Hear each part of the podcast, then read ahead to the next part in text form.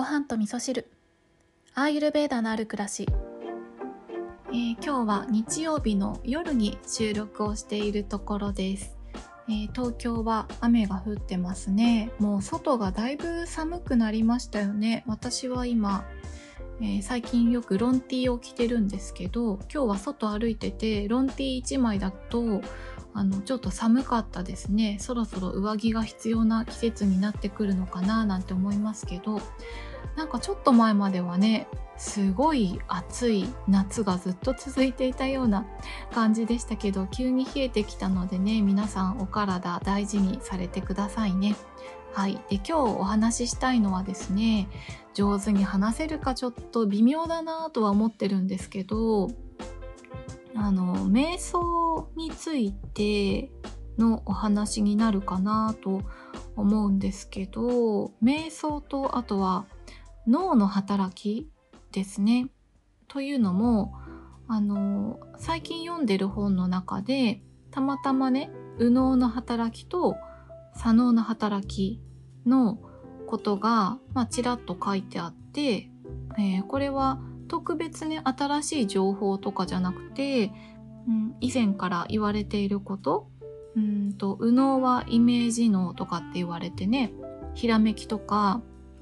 えー、空間認識であったりとか、まあ、物事をね全体的に、えー、捉える並列で考えるようなそんな働きをするのが右脳でで左脳の働きっていうのはいわゆる難しいことを考えるえー、頭で考えるというような話したりとか書いたりとか計算したり分析したりっていうまあいわゆる、えー、ジャッジするの ジャッジする働きがあるのが左脳ですよね。まあ、そういった右脳と左脳の働きを目にしたことでこれが瞑想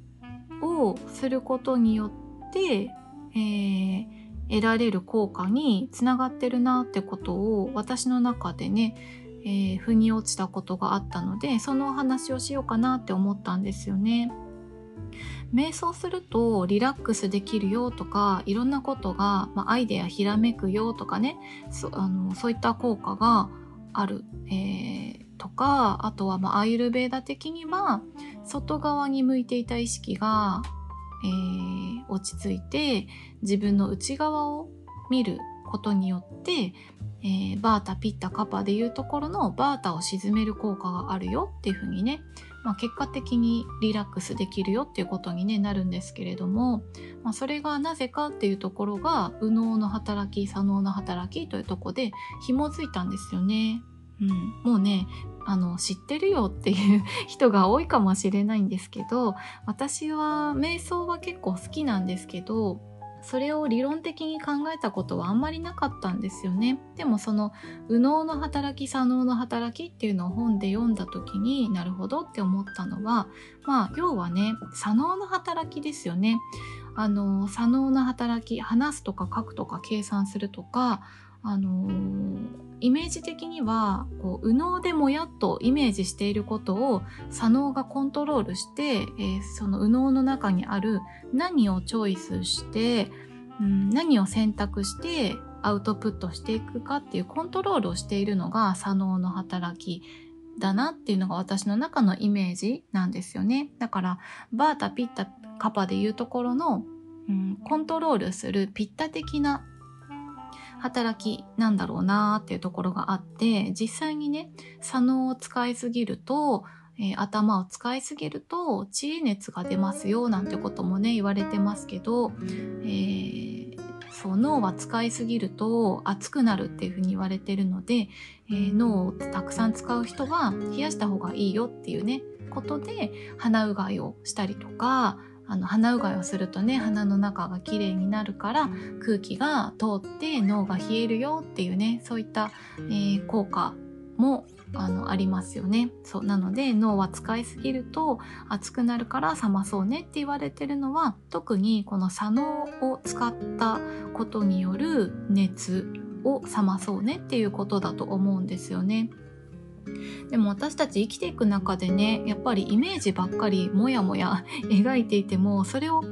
アウトプットして人に伝えたりとかコミュニケーション取らないと生きていけないですよね。そう社会を作っていけないですよね。そうだから仕事をしていくとか人と関わるだけでもやっぱり左脳を使いがちなんですよね。でも瞑想することによってそれをちょっとお休みさせてあげるっていうことができて、まあ、そこで外側に向いていた意識がね自分の内側に向いてくる、えー、一生懸命外側に伝えようとしなくてもその左脳の働きを使わなくても自分の中にあるイメージ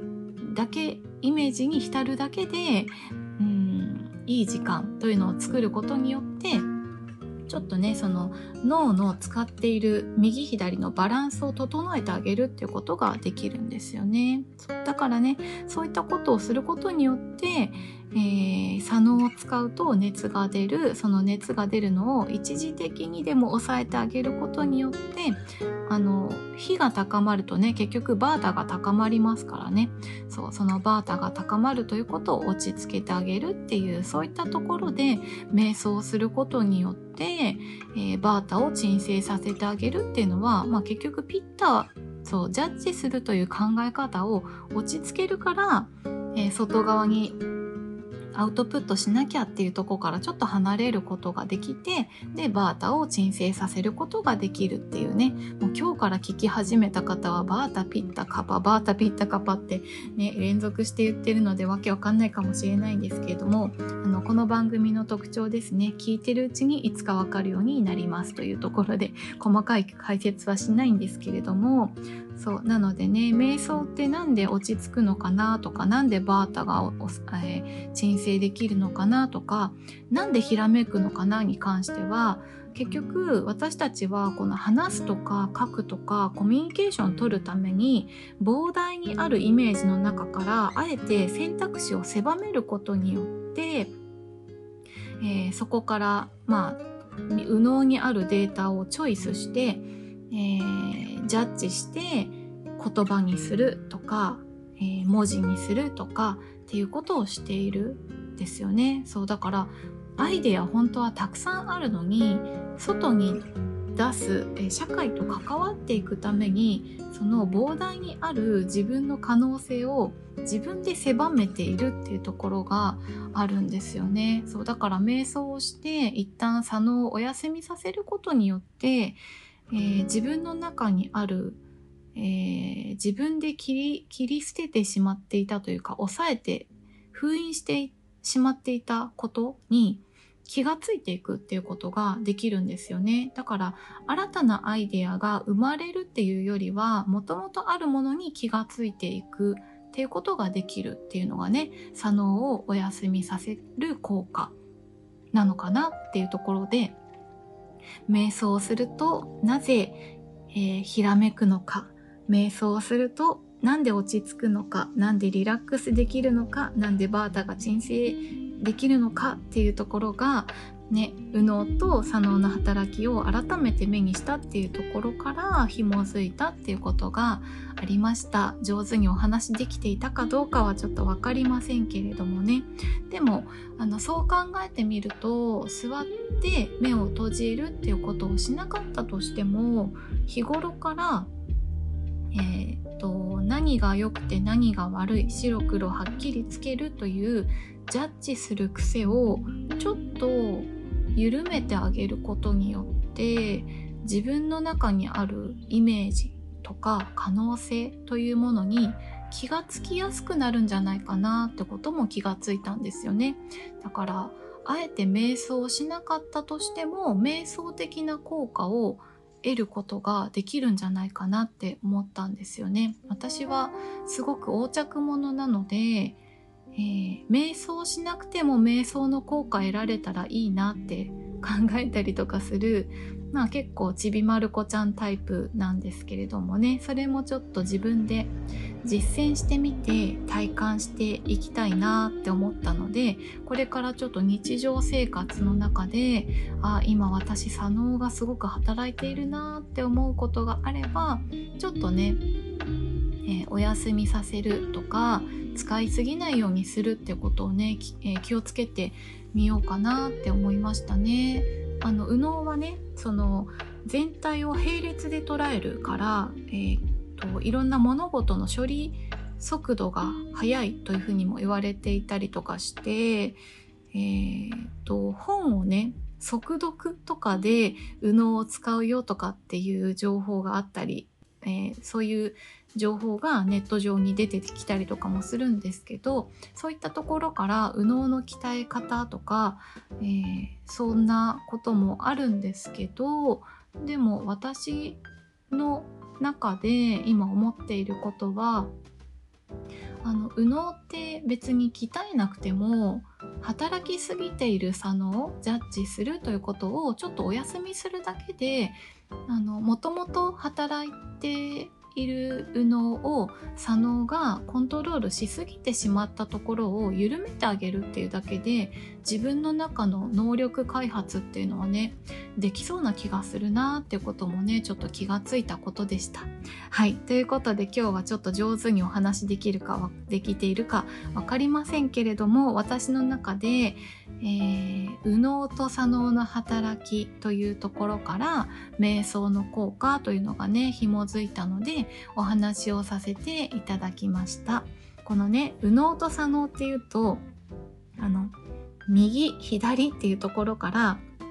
え男性性女性性とかねイダとピンガラっていうところにもつながってくるので本当はもうちょっとお話ししたいところはあるんですけどその辺りはまた私の中で体感してみて、えー、実体験としてねお話しできることが増えていったらいいなと思ておりますので、まあ、今後またねお話できる機会があればいいなと思います。ちょっと今日のお話はわけわかんない人も多かったかもしれないんですけど、まあ、要はね、あのー、私たち普段の生活をしていると話すこと書くことコミュニケーション取ることとかっていうね左脳を使いすぎてしまって疲れてしまうっていうことがあるからそれ一旦ちょっとお休みさせるだけでね勝手に整うことがあるんじゃないかなっていうことをね多分伝えたかったんじゃないかなと思います。それでは皆さん今日も良い一日をお過ごしください。今日も聞いていただきましてありがとうございます。